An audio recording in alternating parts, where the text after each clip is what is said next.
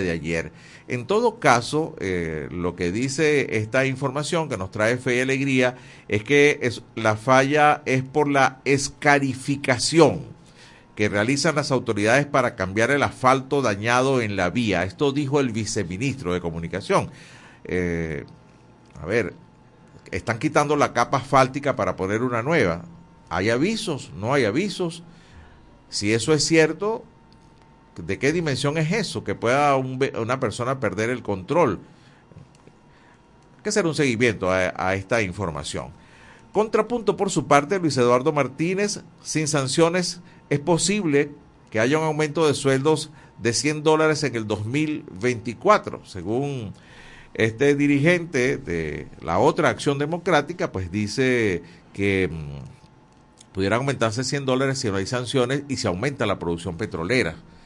Bueno, yo creo que no sabe cuánto es el salario mínimo, que son 3 dólares, porque la nota dice de 200 dólares que incluso pudiera llegar a final de 2024 si se incrementa la producción petrolera.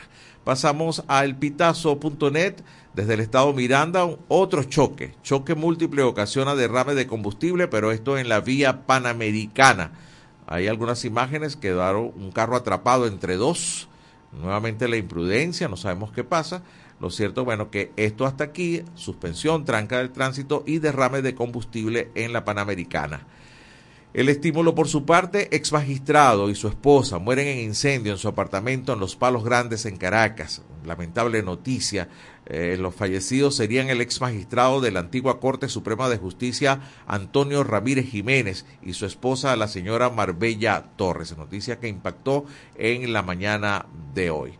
Por su parte, runrunes.es trae la siguiente información. Se la debemos a Chávez y vamos a aprobar la perla de Diosdado Cabello sobre la ley de control de las ONG. Durante su programa de televisión aseguró que próximamente se iniciará una consulta sobre esta ley que regulará el financiamiento de las organizaciones no gubernamentales. Por su parte, el tiempo trae este titular. Intensas lluvias afectaron la zona oeste de Maturín, capital del estado Monagas. Versión final desde el Zulia. Tercera gandola pierde los frenos en autopista Petares Guarenas. No se reportaron heridos. Eso fue anoche aproximadamente a las 11. La Nación Web, desde el estado Táchira, reunión Venezuela-Guyana, no cambiará el escenario en la disputa por el Esequibo. Esto lo dicen la mayoría de los expertos. El impulso desde el Estado Lara trae esta información. La Autoridad Municipal de Tránsito y Transporte Terrestre de lo que llaman la, Gran Barquisimeto, que une los municipios Palavecino y Cabuda y Eiribarren, que es el, municipio capital del estado Lara, dijo que no se aumentará el pasaje en Barquisimeto. Se mantiene en 10 bolívares a pesar de las peticiones del sindicato automotor de llevarlo a 0,40 centavos de dólar y de una petición de 5 bolívares por pasajero por el famoso tema del aguinaldo. No hay aguinaldo, siguen 10 bolívares por lo menos en Barquisimeto. El carabobeño, por su parte, la especialista Tamara Sujú, dijo lo siguiente, el Tribunal Supremo de Justicia y la Fiscalía se han constituido en una estructura para perseguir venezolanos. Correo del Caroní, Arnoldo José Gabaldón, la diáspora es la causa del empobrecimiento más grande de Venezuela. Por otra parte, La Patilla titula, Sociedad de Infectología denunció que el dengue avanza en Venezuela. Personas que conocemos en Caracas nos dice que hay mucha gente con dengue y bueno, seguramente esto va a ir bajando por todo el país. Tomen sus previsiones. Recuerden que el Aedes aegyptus, que es el zancudo que transmite el dengue, le encanta el agua emposada, preferiblemente si es agua limpia. Hay que evitar los reservorios, botellas, póngalas al revés, eh, envases, poncheras, tazas, ollas que estén a la intemperie, por favor, eh, cauchos también, eh, elimínenlos para quitar eh, pues eh, el sitio en donde se reproduce el zancudo. El Nacional, por su parte, presentación del presupuesto de la Nación 2024, no se mencionó aumento salarial. La única alusión que la vicepresidenta hizo sobre los empleados públicos fue cuando aseguró que el gobierno prevé recuperar ingresos para el Estado que vayan directamente a los trabajadores. Sin embargo, no dio mayores detalles. Mundo UR, 77,4% del presupuesto del 2024 será destinado a la inversión social. Crónica 1, por su parte, mordeduras de serpientes ponen en jaque a comunidades desatendidas. Según este artículo que aparece en Crónica 1, los expertos señalan que la mordedura de estos animales constituye un problema de salud pública que se agrava debido a la insuficiencia de suero antiofídico en el país, de una atención médica oportuna. Recuerden que a estas mayorías de las personas que tienen mordedura de serpiente están en zonas rurales, apartadas de sitios de atención médica, también la falta de recursos. Y los niños y adultos son los mayores eh, afectados y desasistidos, los más vulnerables eh, contra las mordeduras de serpiente. Pasamos a Globovisión. La jornada de sedulación en Tumeremo atendió a más de 1.400 ciudadanos, según el SAIME. La autoridad única para la Guayana Esequiba, Alexis Rodríguez Cabello, aseveró que más de 500 ciudadanos esquivanos se encuentran en procesos de formalización de identificación y así garantizar los derechos sociales que brinda la Constitución. Así ponemos punto final a este recorrido por los principales titulares a esta hora. Despedimos nuestra transmisión en vivo a través de nuestra cuenta en este país radio por la red social Instagram. Nosotros seguimos acá en los estudios de la señal nacional de Radio Fe y Alegría. Vamos a escuchar el noti audio del Pitazo. Noti audio, el Pitazo. Un preciso resumen de lo que ocurre en toda Venezuela con Catherine Medina. Saludos estimados oyentes. A continuación hacemos un repaso informativo por las noticias más destacadas hasta este momento. Comenzamos. Cinco integrantes de una familia murieron en accidente de la autopista Caracas-Guarenas. Una pariente de estas víctimas se presentó al lugar de los hechos y conversó con el canal internacional de noticias NTN 24, luego de solicitar información a las autoridades. La versión que se maneja sobre este siniestro vial es que el conductor de una gandola cargada de harina perdió el control del volante e impactó con varios vehículos que habían chocado minutos antes. Entre estos automóviles estaba un transporte cargado de tiner, el cual explotó. Las llamas alcanzaron a un total de 17 automóviles, entre ellos un autobús del Sistema Integral de Transporte Superficial y una grúa. Gobierno no habló sobre aumento salarial en presentación de presupuesto 2024. La vicepresidenta ejecutiva de Venezuela, Delcy Rodríguez, presentó este miércoles ante la Asamblea Nacional la propuesta de presupuesto de gastos e inversiones de 2024. Pero esta propuesta no incluye el aumento salarial, algo que han exigido los trabajadores públicos durante todo este año en diversas protestas en todo el país.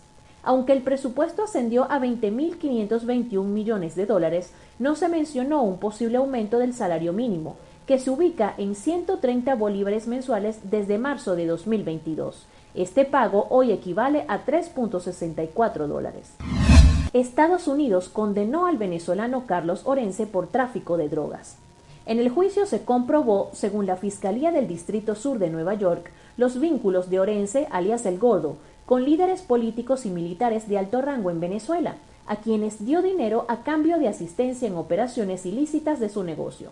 Orense, vinculado al denominado Cártel de los Soles, trabajó como interventor de aduanas en el Aeropuerto Internacional de Maiquetía. Las investigaciones revelaron que estuvo relacionado con operaciones de narcotráfico desde 2003 hasta 2021, cuando finalmente fue detenido en Italia. 6CPC detiene a tres funcionarios vinculados a la organización del concierto de Romeo Santos. El concierto del Rey de la Bachata sigue siendo tendencia en redes sociales e investigado por las autoridades. El 6CPC anunció la detención de tres funcionarios del Centro de Formación del Hombre Nuevo Simón Bolívar de Caracas por encubrir a Juan Carlos Araujo, empresario detenido por narcotráfico y presunto organizador del evento desde la cárcel.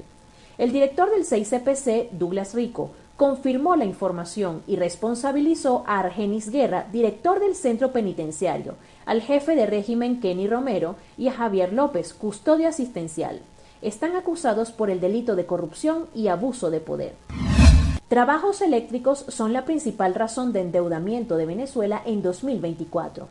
El principal proyecto del Ministerio de Energía Eléctrica es el suministro e instalación del cable sublacustre a 400 kilovatios en el lago de Maracaibo, por 8.004 millones de bolívares, así como la rehabilitación de las unidades 1 a 6 de la Casa de Máquinas 1 de la Central Hidroeléctrica Simón Bolívar, también conocida como Guri. Estimados oyentes, este ha sido el panorama informativo hasta esta hora. Narró para ustedes Catherine Medina. Estas informaciones puedes ampliarlas en nuestra página web elpitazo.net. También recibimos tus denuncias vía SMS o WhatsApp a través del 0414-230-2934. Gracias, Catherine Medina, desde el Pitazo, por el Noti Audio de hoy. Nos vamos a ir a la pausa, una con 14 minutos, pero les presento de inmediato la encuesta en este país para el día de hoy. ¿Qué expectativas tiene usted sobre la reunión de hoy entre los presidentes de Guyana y Venezuela para hablar sobre el tema Esequibo? Opción A, que lleguen a algún acuerdo o algunos acuerdos. Opción B, usted cree que lo que habrá es tensión allá. Eh, opción C, pues seguirán hablando. Y opción D, no pasará nada. ¿Qué piensa usted? Háganos llegar su opinión a través del 0424-552-6638 vía mensaje de texto o WhatsApp. Regresamos en unos minutos en este país a través de la señal nacional de Fe y Alegría. Ya regresamos con En este país por la Red Nacional de Radio Fe y Alegría. En Radio Fe y Alegría damos la hora. Una de la tarde y 15 minutos. Somos fe y alegría y unidos en familia celebramos la Navidad.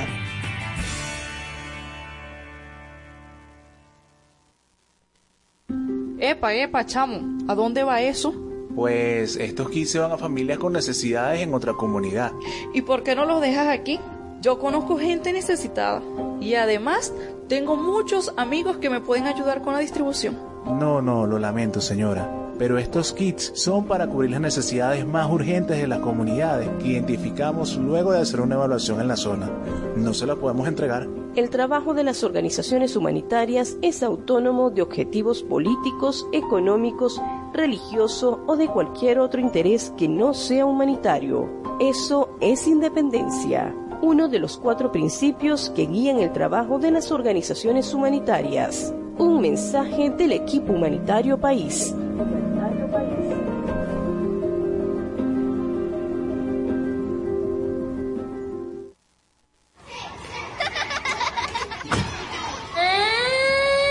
Cuidemos la infancia.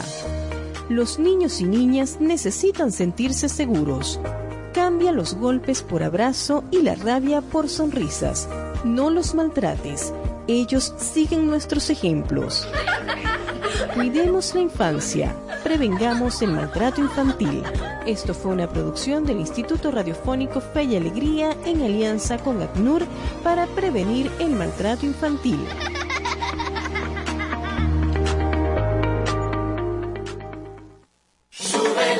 ¿Qué tal si nos unimos para salvar la educación? Para que los centros educativos también sean itinerantes y con estrategias alternativas puedan atender a los niños, niñas y jóvenes que no acudan a la escuela formal. Por los niños y niñas, por el país, fe y alegría, Alianza por la Educación.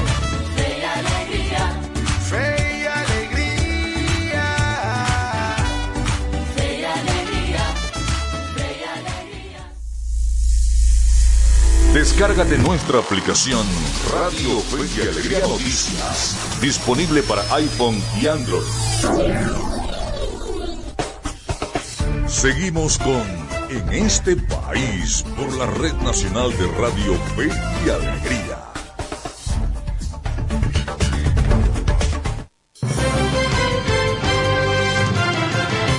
Continuamos una de la tarde con 18 minutos en este país. Estamos en señal nacional de Radio Fe y Alegría en tres estados de Venezuela por más de 20 emisoras bajo la dirección de Luis Sánchez. Les recuerdo la encuesta en este país del día de hoy. ¿Qué expectativas tiene sobre la reunión de hoy entre los presidentes de Guyana y de Venezuela para tratar el tema sobre el Esequibo? Los ayudamos un poco con la respuesta. Opción A, que lleguen a algunos acuerdos. Opción B, habrá mucha tensión. Opción C, seguirán hablando posteriormente en otras reuniones. Y opción D, no pasará nada. ¿Qué opina usted? ¿Cuál de las opciones le parece que se acerca más a su opinión? 0424-552-6638, vía mensajes de texto o WhatsApp, los leemos con muchísimo gusto. Ya tenemos al hilo telefónico a nuestro primer invitado del programa de hoy. Se trata de Pedro Pacheco Rodríguez, presidente ejecutivo de la Asociación Bancaria de Venezuela. Tiene estudios de posgrados en la Universidad Politécnica de Madrid y en la Universidad Central de Venezuela en Ciencias Administrativas, mención Finanzas. Pedro, lo saluda José Che Oroguera. Gracias por atendernos buenas tardes. Gracias Andrés por la, por la invitación. Siempre un placer estar en tu programa. Muchísimas gracias. Eh, Pedro, la situación bancaria en este momento, ya conocemos el tema del objetivo propio de los bancos de la intermediación, pues ha estado muy lejos de ser el, el trabajo, al menos al 100% que realiza la banca, un alto encaje legal. Eh, también el tema de que pudiéramos estar eh, tecnológicamente en rezago con respecto a muchos países. Cuéntanos, ¿cuál es la situación del sector financiero venezolano en este momento? Fíjate, eh, cierto lo, lo, que tú señalas en relación al, encaje legal y a la y a la situación económica que en estos últimos años no ha sido favorable. No obstante, eh, es importante destacar el proceso de digitalización que las transacciones bancarias han tenido en, en Venezuela. El, el, nivel de inclusión financiera, Venezuela en este momento está por encima del 85%, es decir, al menos eh, una cuenta, eh, cada los adultos en Venezuela al menos tienen una cuenta en un banco. Para que te des una idea, esta cifra en el, en el 2011 apenas era del 44%. Eh, esto es importante porque ese acceso a, a las transacciones eh, bancarias por parte de, la población, pues hace que, sus procesos de pago, su proceso de recibir servicios de la banca, pues sean mucho más fáciles que, en el pasado. Igualmente ocurre con, con, lo que son las transacciones, las transacciones bancarias. Eh, hoy eh, el 97, 98% de, la, de las transacciones son hechas en forma digital, usando un medio esto distinto al, al, de tener que asistir a una a una agencia. Entonces yo diría que esos son temas eh, importantes, que es una noticia positiva. No obstante, eh, hay un camino por recorrer, sobre todo en el tema de, la, de las tecnologías que están avanzando muy rápidamente y en ese sentido el próximo año pues estaremos viendo cada vez más cómo los bancos en ese proceso de transformación pues estarán incorporando en, su, en sus procesos rutinarios robótica, estarán incorporando inteligencia artificial en el análisis de riesgo y monitoreo de, de, antifraude, eh, en temas de análisis de crédito. Entonces, bueno, estamos en un proceso de transformación tecnológica que no solamente es exclusivo de, la banca, sino que es transversal a todos los negocios. Y yo digo a veces que más que, que un proceso de transformación tecnológico, es un proceso de transformación cultural que está llevando a la revisión de todos los modelos de negocio. Qué, interesante. Pedro, y quizás la punta de lanza de, este avance tecnológico que, viene para 2024 es la aparición de las llamadas contactless, las tarjetas que se, usted va a poder eh, hacer alguna transacción sin, sin, necesidad de que le tomen la tarjeta, la inserten en un dispositivo. Simplemente con, pasarla por, por encima ya va, va, a estar esta lectura electrónica. Es lo primero que viene y hay algunos bancos que la tienen, las tarjetas sin contacto que llaman. Sí, eso, eso el próximo año, hoy, hoy que, es exclusivo de, muy pocos bancos, eh, eso el próximo año lo veremos en forma, en forma masiva. Eh, la Superintendencia de Bancos el, el 30 de noviembre emitió las normas eh, para, para regular lo que es la utilización de esa, de esa tecnología denominada contactless, que, que como tú acabas de señalar, el acercamiento, con solo acercar la, la, la tarjeta al punto de venta, la transacción es efectuada. Por supuesto que cada banco tendrá que establecer sus, límites, esto eh, algunos pondrán 20 dólares, otros pondrán 40 dólares, eh, y ya luego de, determinados montos, pues sí volverán nuevamente a pedirte la cédula o a pedirte el, el, PIN. Pero eso también es una buena, es una buena noticia, eh, todo ese proceso de, lo que también se denomina la biométrica, esto como, como es el, el la, la huella dactilar, o también veremos, claro, eso todavía no en forma masiva, pero sí veremos eh, el próximo año eh, que ya en forma facial, sin necesidad de ir a la oficina, pues podrá firmar un, contrato.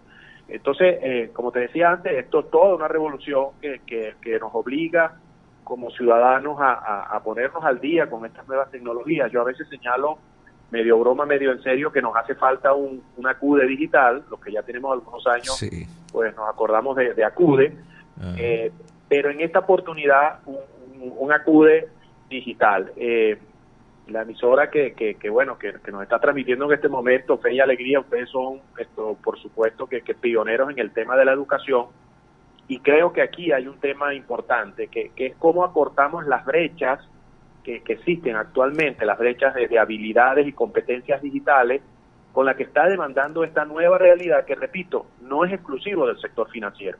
Y quien no haga ese proceso de, como yo digo de acude eh, digital eh, bueno, no, nos vamos a perder eh, la oportunidad de, desarrollo que van a venir en los próximos años, sin lugar a dudas, porque, porque esto es una tendencia mundial y, Venezuela en esto no puede quedarse rezagada. Sí, estamos conversando con Pedro Pacheco Rodríguez, es el presidente ejecutivo de la Asociación Bancaria de Venezuela. Bueno, la migración digital, mira, yo estoy seguro que Anthony Galindo, nuestro productor nacional a nivel nacional, está escuchándote, así que estoy seguro que Fe y Alegría está a la orden para la Asociación Bancaria y para la banca en el país para, para trabajar en esa eh, a ver, educación, en esa migración digital, ¿no? Estoy seguro que es así. Pedro, pero te pregunto, ¿cuál ha sido el impacto de en la banca eh, en materia de seguridad eh, de los usuarios? E, el hecho de que la, la, clave secreta dejó de ser secreta, todo el mundo la grita. Este, te toman la tarjeta, yo en pocos lugares te pasan para que tú marques la clave y te sientes súper raro, ¿no? Y entonces tú gritas tu número de cédula, gritas tu clave, el tipo de cuenta. A ver, ¿eso ha tenido algún impacto en la banca en materia de seguridad? Sí, ese, ese es un tema muy relevante que el próximo año también lo vamos a estar abordando acá desde, desde la Asociación Bancaria, eh, que, es el resguardo de los datos y, y lo que es la ciberseguridad. Eh, eso es una, es una amenaza que, que, tiene el sector financiero, que tienen las empresas. Ya algunos países han, sufrido de, ataques donde han tomado y han secuestrado datos eh, de, clientes, de usuarios. Entonces allí eh, tenemos que ser muy cuidadosos. La verdad que, que esa práctica o esa mala práctica de dar eh, nuestras claves y nuestros datos, digamos, con cierta ligereza, es algo que tenemos que evitar porque los fraudes están siendo más común de lo que de lo que estamos viendo. De hecho, ahora en diciembre se han incrementado los intentos de fraude con, con personas que, que toman incluso desde el WhatsApp eh, logos de instituciones o imagen de instituciones y se hacen pasar por ellas señalando que, que van a otorgar eh, préstamos que por supuesto son son son fraudes entonces allí sí, sí tenemos que volver a recuperar esa cultura de, mayor prudencia en cuanto a, la entrega de nuestros datos, porque eh, el uso de la inteligencia artificial, y esto no solamente en Venezuela, sino que a nivel mundial, también facilita entonces los ataques, porque esa información que nosotros estamos suministrando en manos de la inteligencia artificial puede ser muy mal utilizada esto y puede tener repercusiones no solamente por el sistema bancario, sino que esos mismos datos eh, a partir de allí para, para, para un registro mercantil, para, para cualquier operación. Entonces el mensaje es el, el tener mucha prudencia en la entrega de, nuestro, de nuestros datos y más aún ahora donde vamos a tener esta facilidad del contactless, que es sin pedirte ningún dato. Entonces, eh, tenemos que ser mucho más precavidos con, el uso de, estas herramientas que nos pueden hacer vulnerables. Sí, así es. Pedro, ya, ya para finalizar, me gustaría que si, si te es posible, en menos de un minuto me contestes esta pregunta. ¿Algún eh, eh, acercamiento con el gobierno nacional acerca de, de, disminuir el encaje legal para propiciar que la banca pueda otorgar más créditos, aumentar los límites de las tarjetas de crédito, eh, también los créditos para la industria, para los comercios? ¿Hay algún acercamiento en este momento? Sí, allí, allí el, el, encuentro es permanente, evaluando opciones, pensando en, el usuario, sin lugar a dudas, que, tenemos que buscar mecanismos de que el crédito llegue a la, a la población, porque, porque sin financiamiento no hay posibilidad de desarrollo, no es posible que alguien esto se le, se le daña la batería y, y, y, y bueno, y tiene que dejar su vehículo parado parado porque ni siquiera tiene esto un crédito de 100 o de 200 dólares que le permita seguir trabajando. Entonces, eso es una necesidad. Eh, la respuesta es sí, estamos constantemente evaluando. Allí el, el, factor siempre y la preocupación ha sido que, bueno, que esa mayor liquidez pues, pueda tener un impacto en la inflación o, o, en lo que es eh, la pérdida del poder adquisitivo del Bolívar. Pero yo diría que ya allí hay mecanismos, esto, este año sigue, seguimos teniendo una inflación muy alta, eh, pero esto comparativamente con años anteriores, esto puede estar cerrando entre 195 o 200% y esperamos que el año que viene esto la inflación siga disminuyendo. Entonces, en la medida que, que la inflación siga disminuyendo, eso mejora el poder adquisitivo y también da las posibilidades de que el encaje se vaya flexibilizando. Pero hoy en día nuestro encaje está totalmente fuera de, de lo que son los estándares internacionales. Tenemos un encaje del 73% mientras que el más cercano en la región es, de Brasil, que es de un 25%, o Chile, que solo tiene un 3%. Entonces, sí, ese es un tema que constantemente se, se está evaluando para, para hacer esto más accesible el crédito. Sin embargo, aprovecho para comentar que, el Credimujer, esto es una oportunidad para, para las mujeres emprendedoras eh, y que deben aprovecharlo y que se dirijan a su banco, pregunten, porque allí hay una posibilidad de, de financiamiento para, para, para las mujeres.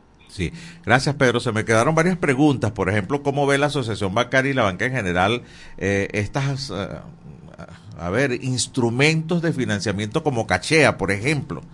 Eh, pero se me quedaron en el tintero de los Bueno, eso, eso en, términos generales, Andrés, allí eso todo eso es lo que entra dentro del mundo de la fintech, lo que se denominan fintech, empresas que usan tecnología, que, que utilizan inteligencia artificial eso va a ser un denominador común hacia adelante y, es parte de, ese ecosistema con el cual vamos a estar eh, conviviendo. Son alternativas esto que, que ayudan al, al, acceso al, crédito, a los bienes, esto, y por lo tanto todas aquellas que estén dentro del marco de la ley, que son previamente autorizadas como SUDEBAN, como es ese el caso, esto son bienvenidas.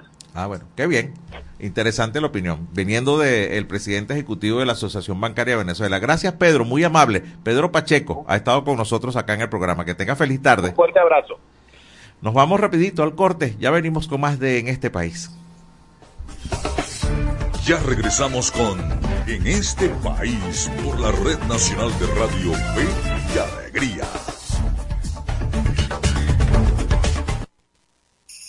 En Radio Fe y Alegría damos la hora. Una de la tarde y 32 minutos. Somos Fe y Alegría y unidos en familia celebramos la Navidad.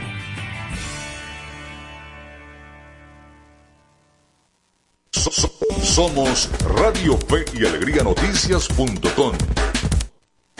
Notiaudio, El Pitazo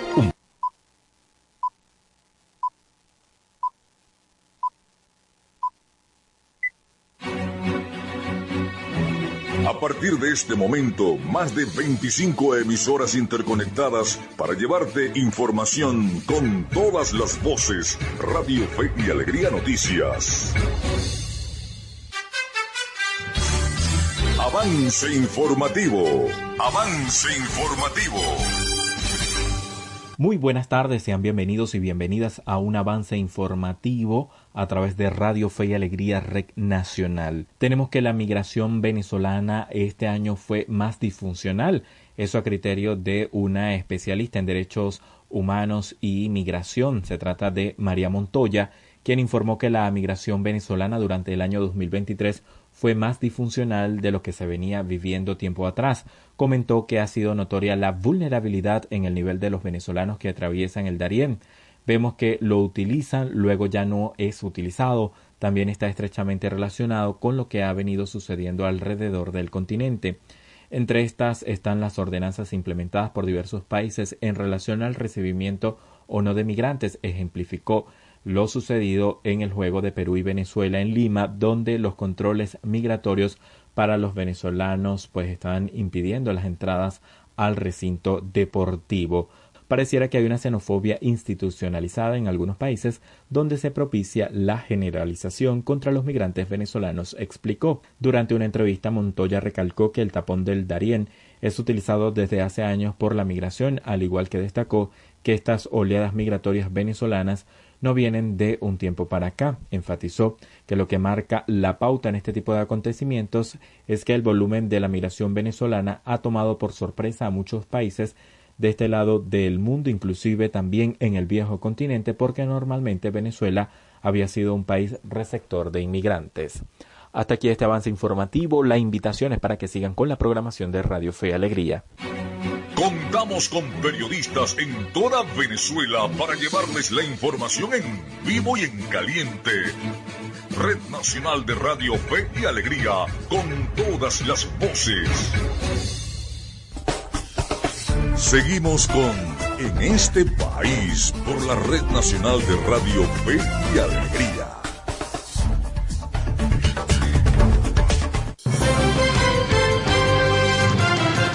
Una con 35 minutos, seguimos en este país en señal nacional de Radio Fe y Alegría. Aquí está la encuesta del día de hoy. ¿Qué expectativas tiene sobre la reunión de hoy entre los presidentes de Guyana y Venezuela para hablar del Esequibo? Opción A, que lleguen a acuerdos. Opción B, habrá tensión. Opción C, seguirán hablando. Opción D, no pasará nada. 0424-552-6638, los leemos a través de mensajería de texto o WhatsApp. Toca presentar la producción del programa de hoy. Presentamos el micro de Venezuela Electoral. Y esto es Venezuela Electoral, una cápsula diaria con noticias e informaciones sobre las elecciones venezolanas.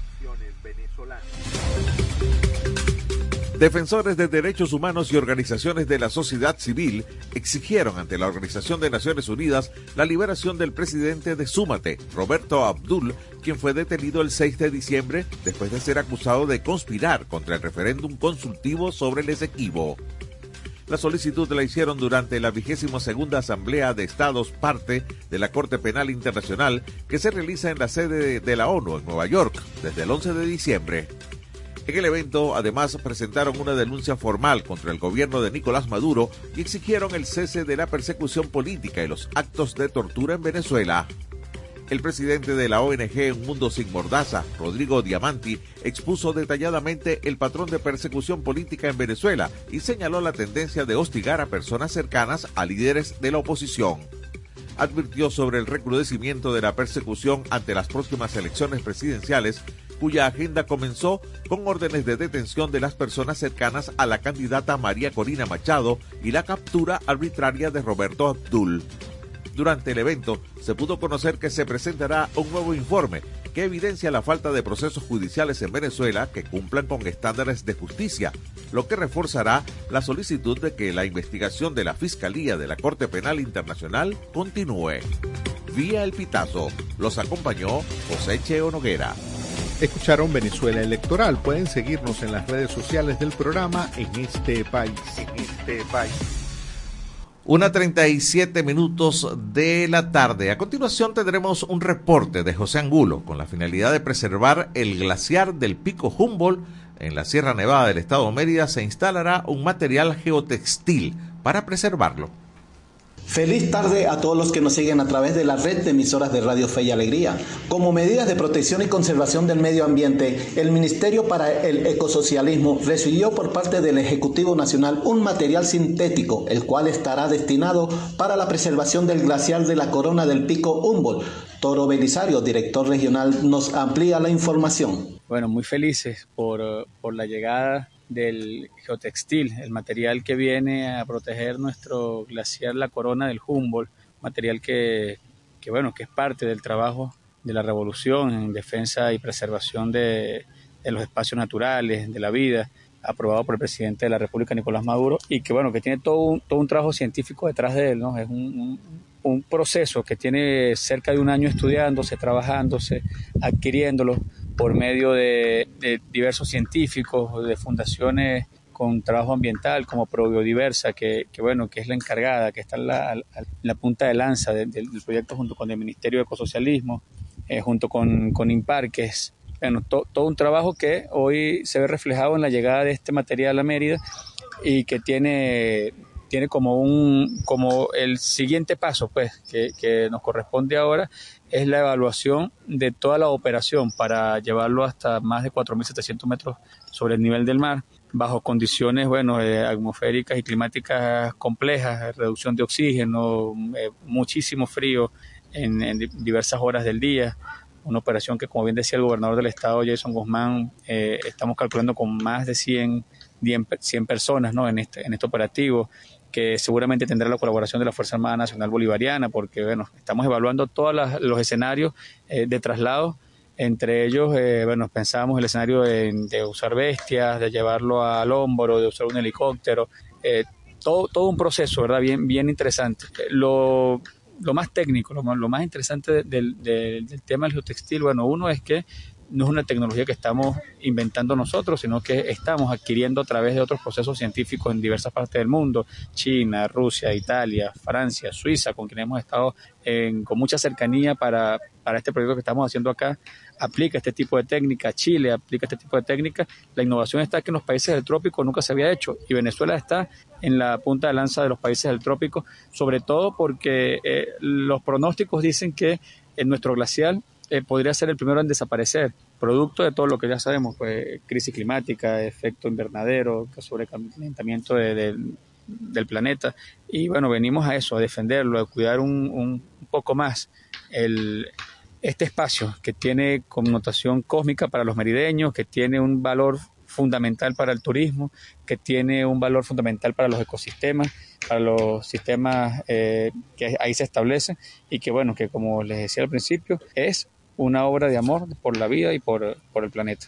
Destacó Belisario que en conjunto con diferentes organismos gubernamentales se estará trasladando y colocando este material sintético para la preservación del glaciar en el estado Mérida, siendo este un sistema con técnicas incorporadas en otros países del mundo.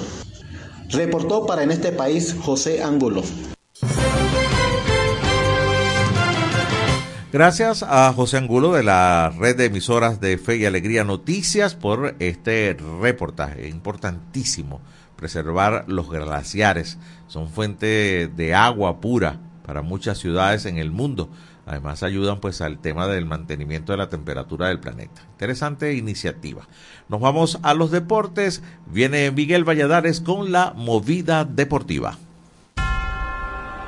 En este país presentamos La Movida Deportiva con Miguel Valladares.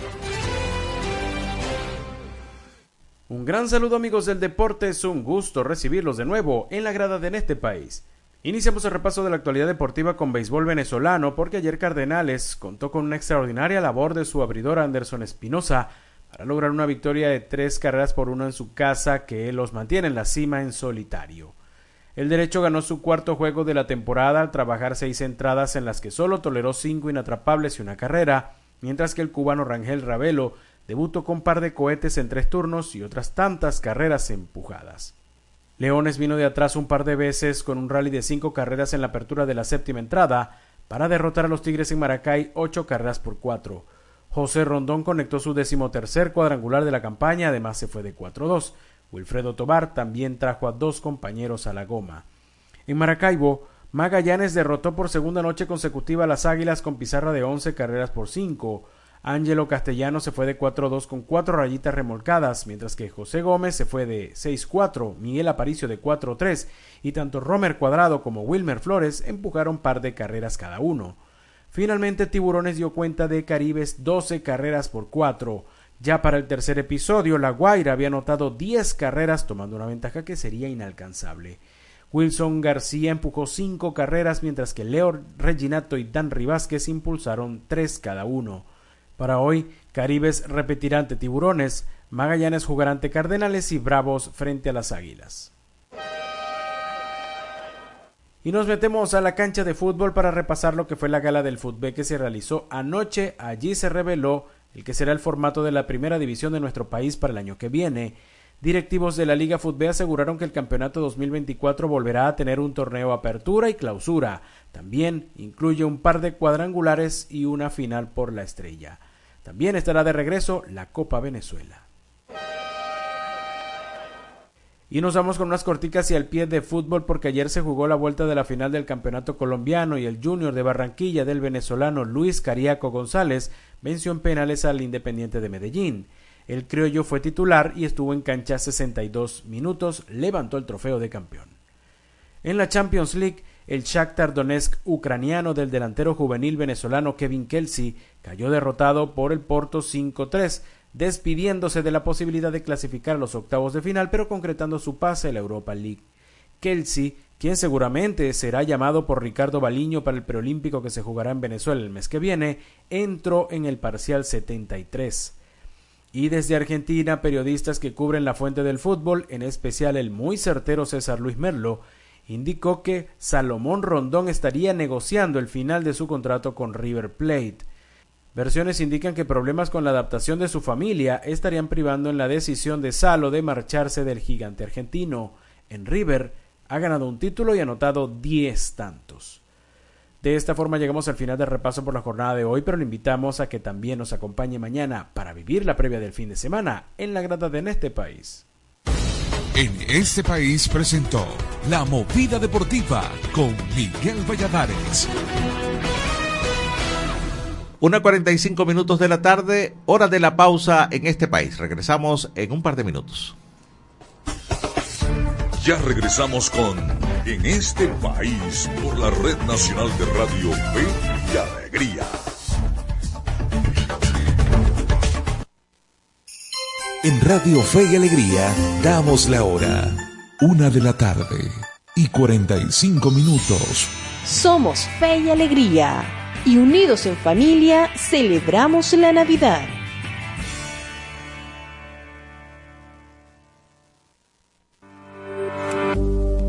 Resguárdate en línea. Resguárdate en línea.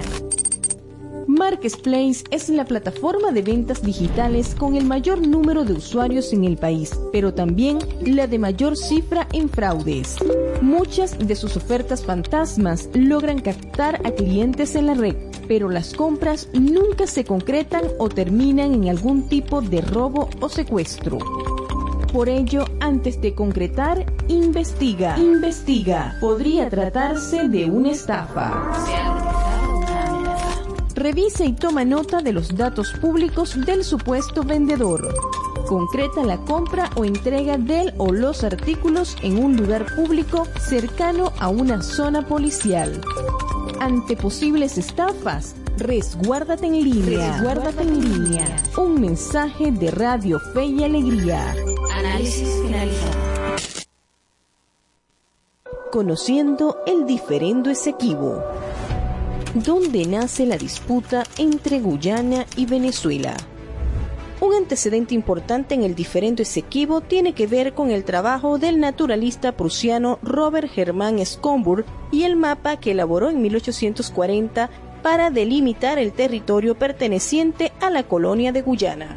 En su demarcación, el naturalista se adentró 141.930 kilómetros cuadrados hacia territorio venezolano fijando un nuevo límite para Guyana, ahora representada desde la desembocadura del río Amacuro hasta el monte Roraima y desde aquí hasta el nacimiento del río Esequibo, incurriendo en una clara violación al espacio limítrofe entre ambas naciones.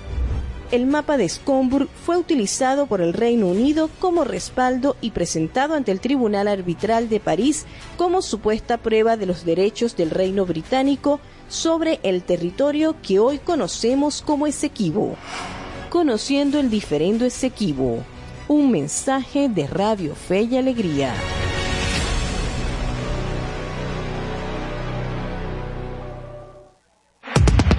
Descárgate nuestra aplicación Radio Fe y Alegría Noticias, disponible para iPhone y Android.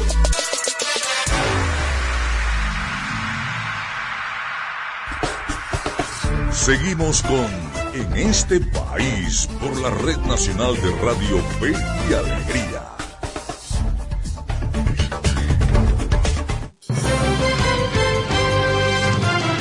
Una con 48 minutos de la tarde, seguimos en señal nacional de Radio Fe y Alegría. Estamos llegando a 13 estados de Venezuela por más de 20 emisoras.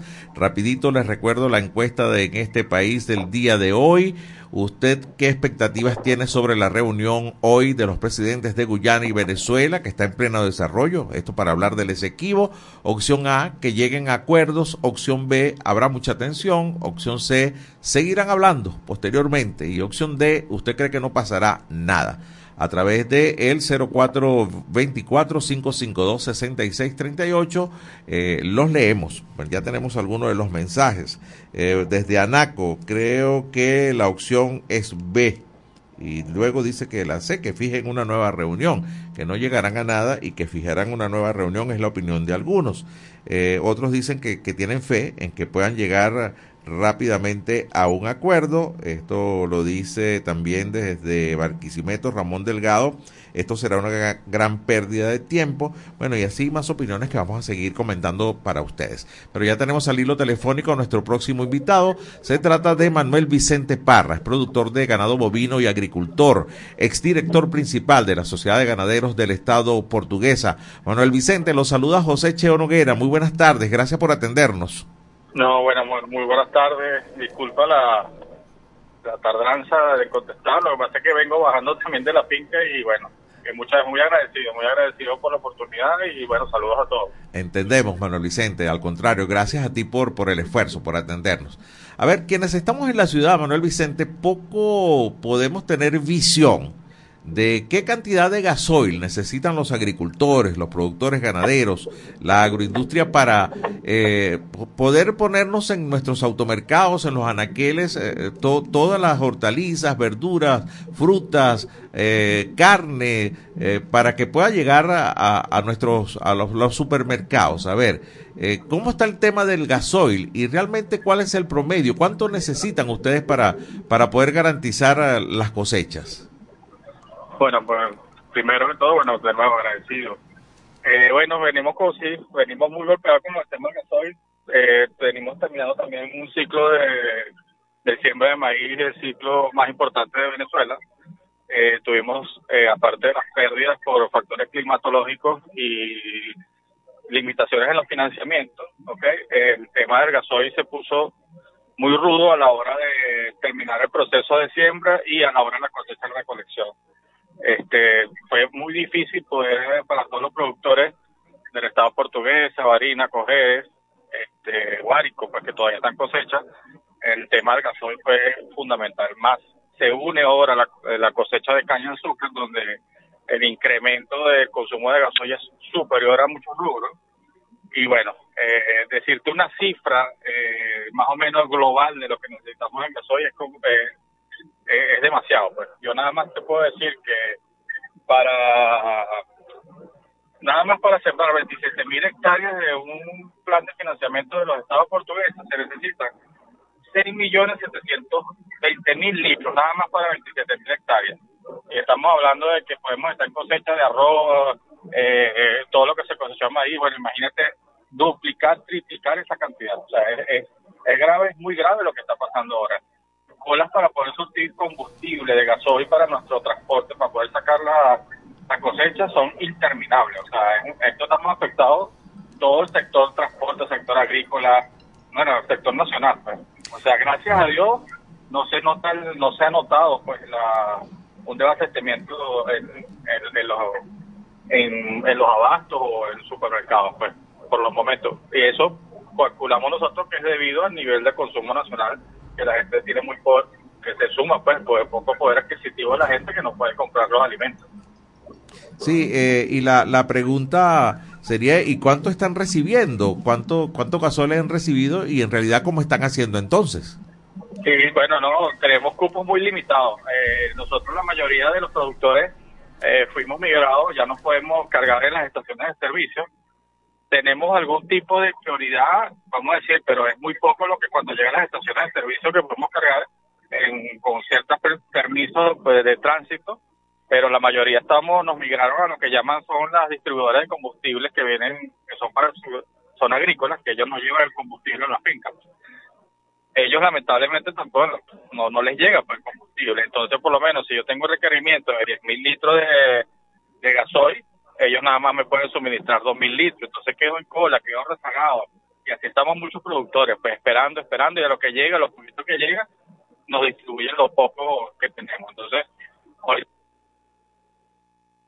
Aló, a ver, ¿estás ahí? que te, frigos chinos, este, que son rubros, vamos a decir, importantes, porque son rubros alternativos, incluso los frigos chinos, rubros de exportación, donde el productor tiene algún cierto tipo de, un poquito, un poquito más de margen de, de, de ganancia, porque son rubros de exportación. Entonces, eh, la mayoría de los productores nos hemos limitado, hemos tenido que reducir la superficie de ciego. Entonces, eso se ha afectado ya, ya a la hora de cosecha de ciclos para lo que es ingreso del productor y lo que es el ingreso a la nación, pues porque también cuando tú, tú produces un bien para, para el beneficio de, de, exportar, el, uno de los beneficiados son la nación y la nación es el pueblo, pues entonces no estamos no no no vamos a poder garantizar lo que es el, la soberanía alimentaria que, que tanto tanto alegan o tanto busca el gobierno.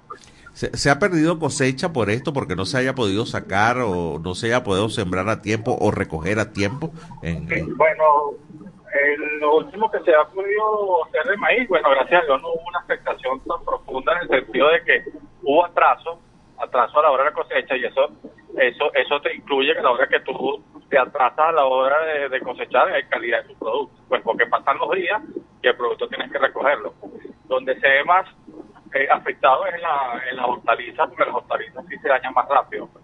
Y bueno, se han visto casos por ahí en, diferentes sitios, pues que, que han tenido que, que lamentablemente eh, botarlas, pues, Pero lo que sí. es los rubros cereales, arroz, bueno, uno pierde calidad, pues, pero, pero bueno, la idea, la idea es que la situación país como está y nosotros sufriendo falta de financiamiento, que prácticamente nosotros nos estamos financiando nuestros propios, eh, sin, sin ayuda de la base o sea, no podemos, o nos estamos descapitalizando por todo, son todos factores que, que, que, nos están afectando, pues, ya que el productor es que se está descapitalizando y va a llegar un momento que no vamos a poder seguir. Pues. Sí, estoy conversando con Manuel Vicente Parra, es productor de ganado bovino y también agricultor, es director principal de la Sociedad de Ganaderos del Estado portuguesa. Manuel Vicente, ya, ya para finalizar, el tema de la naturaleza, de, de las condiciones climáticas, eh, lluvias atrasadas, en, en, este caso, en este año, con una sequía muy, muy fuerte. Eh, hablaba con unos caficultores amigos hace un par de semanas y están cosechando café a estas alturas, cuando ya no, y posiblemente tengan una cosecha para febrero. A ver, también ha habido este tipo de afectaciones por, por las condiciones de, de, las lluvias. Sí, claro, este, nosotros que trabajamos en el campo, o sea, dependemos del factor climático eh, más de un porcentaje de, de, efectividad y bueno, en esta, este año tuvimos por lo menos el caso del maíz, que es lo que está saliendo, tuvimos factores climáticos que nos dieron meses de mucha lluvia y meses de sequías y altas temperaturas donde afectaron los rendimientos de, la producción de maíz. Ahora lo que es el ciclo de ajonjolí y frijol, bueno, que, que se necesita menos cantidad de agua, eh, han caído unas lluvias no usuales y, no, y ha trazado lo que es la, la siembra de, de, de la ajonjolí, pues principalmente. Pero pero bueno, eh, se, se, se, estima pues le, para este 2024 que, que, que, puede ser una sequía bastante pronunciada donde nos pueda tratar tanto lo que es la labor ya para el ciclo invierno, la, que, es la, que es el principal, pues vamos a decirlo, el principal ciclo de, de producción nacional, pues donde se recoge la mayor cantidad de cereales, incluso la producción de lácteos, la producción de carne, donde donde es, eh, es el, el, volumen más alto, pues, el, el sí. ciclo de invierno. Bueno, Manuel Vicente, muchísimas gracias por, por este contacto, gracias por atendernos, estaremos pendientes siempre de ustedes del, del rubro de, de, ganado, de la agricultura, de esto del tema de la seguridad alimentaria y por supuesto de estas condiciones a veces tan difíciles eh, que se les presentan por el tema gasoil y por también las condiciones meteorológicas. Así que muchísimas gracias por atendernos, Manuel Vicente, que tengas buenas tardes. Gracias, muy agradecido, muchas gracias. Bueno, nos vamos al corte, no hay tiempo para más, como dice Rosén Revíes.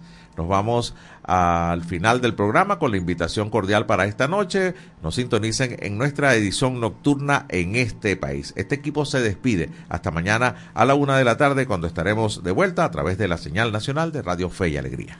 Este país, mi país, tu país.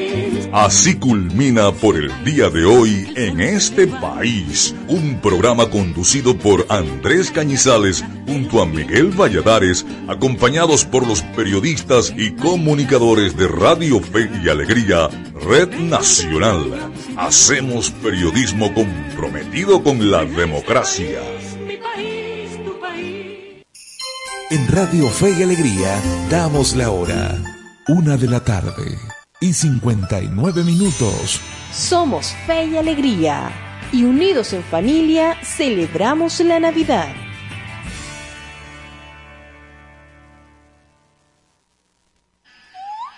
De los nueve países que conforman la región panamazónica, Brasil es la nación que alberga más territorio, con una extensión que equivale al 62% de su superficie. En ella podemos encontrar una gran variedad de entornos, cubierto por bosques tropicales y bosques mixtos, así como grandes extensiones de suelos arenosos y praderas. ¿Y en esta región también hay daños? De acuerdo a un informe del Instituto Nacional de Investigaciones Espaciales de Brasil, para el año 2019 la parte brasileña de la Amazonía había perdido más de 3.000 kilómetros cuadrados de área boscosa en los territorios correspondientes al área legal de deforestación. ¿Y qué lo está causando? La expansión agropecuaria es la principal causa de deforestación en la Amazonía brasileña, ya que desde 1985 Brasil ha duplicado la superficie destinada a la explotación legal de sus tierras, pasando a 18.7% del territorio cubierto en 2020. ¿Y cómo ayudo a cuidarla? Si Brasil quiere mantener su bosque en pie, es necesario encontrar nuevas formas de comercio que le permita tanto la conservación de los recursos forestales como la protección de sus espacios. Que esto sea de otra manera también depende de nosotros aprendiendo juntos a cuidar la casa común. Una producción de la Iniciativa de Ecología Integral y Panamazonía con el apoyo de Accenture. Somos Fe y Alegría. Espacio Publicitario. Goma Inca, rumbo a los 50 años de calidad. Fabricación de artículos técnicos en gomas y servicios relacionados tales como engomados de rodillos, tambores, poleas, válvulas, tuberías, todo para la industria en general, recubrimiento antiácido y antiabrasivo de tanques para la industria química, engomados de tanques cisternas que transportan líquidos corrosivos, fabricación de sellos hidráulicos y neumáticos por control numérico, Sistema Siljet de fama mundial. Garantizamos la fabricación en minutos de juntas de vástagos, pistón, rascadores, estoperas o ring. El cliente puede observar la fabricación de su pedido y sale con sus piezas ya fabricadas. Contáctanos al 0251 269 0301 al 0416 450 9903 o al 0412 725-4034. Atendemos a nivel nacional. Goma Inca, rumbo a los 50 años de calidad. Excelencia y calidad, embutidos Alimex. Alimex es variedad de todo para comer. Excelencia y calidad, embutidos Alimex. Hazlo más práctico y divertido. Embutidos Alimex.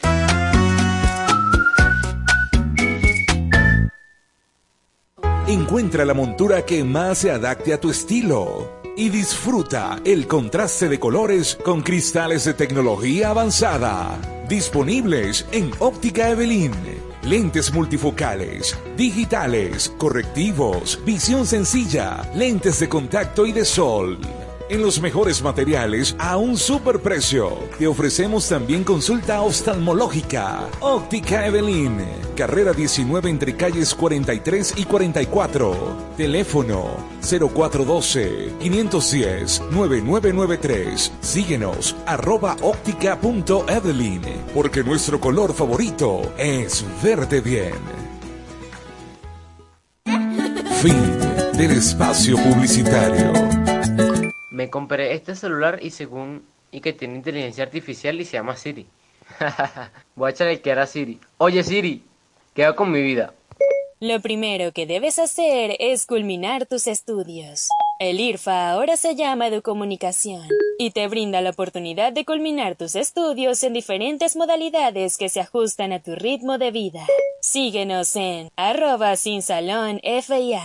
¿Puedo ayudarte en algo más? Chamo, esto no lo sabía yo. Gracias, Siri. Apúrate. Voy corriendo de una, Siri. Fe y alegría de comunicación. Rumbo a los 10.000 participantes. Mayor información 0251 441 6751.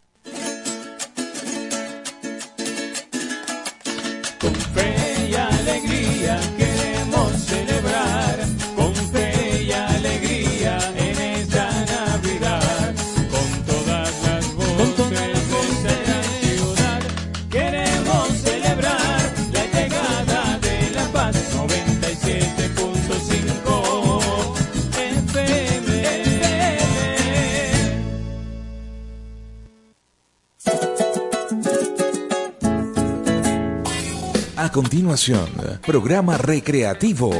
Todos sus elementos son tipo A, que pueden ser escuchados por niños, niñas y adolescentes, sin la supervisión de sus madres, padres, representantes o responsables. Una producción de Radio Fe y Alegría. Gloria Como todos los años, la, la Navidad se vive con fe y alegría. Bambalinas y bastones de colores. Programación especial. Música, concursos, complacencias y un staff de productores y locutores dispuestos a acompañarte en estas Navidades. Navidad con fe y alegría. Celebremos el nacimiento y el nuevo año con la radio de todas las voces. 97.5 FM. Fe y alegría. Navidad con fe y alegría.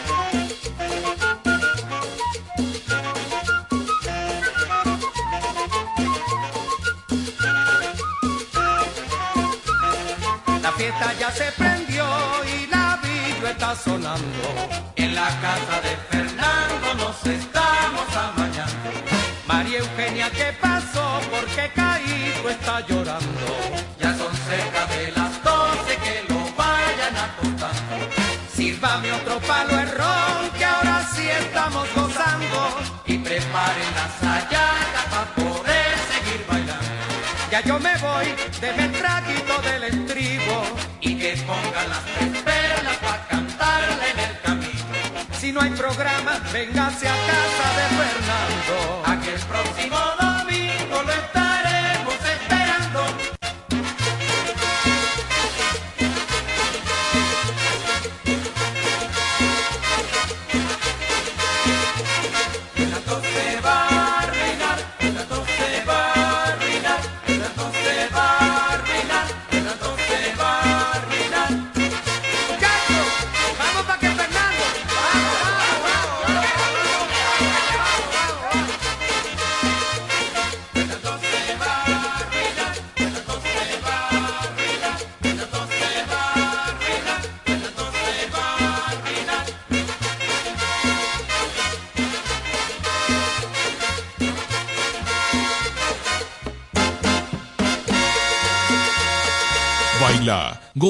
Y disfruta en compañía de Radio Fe y Alegría. En Radio Fe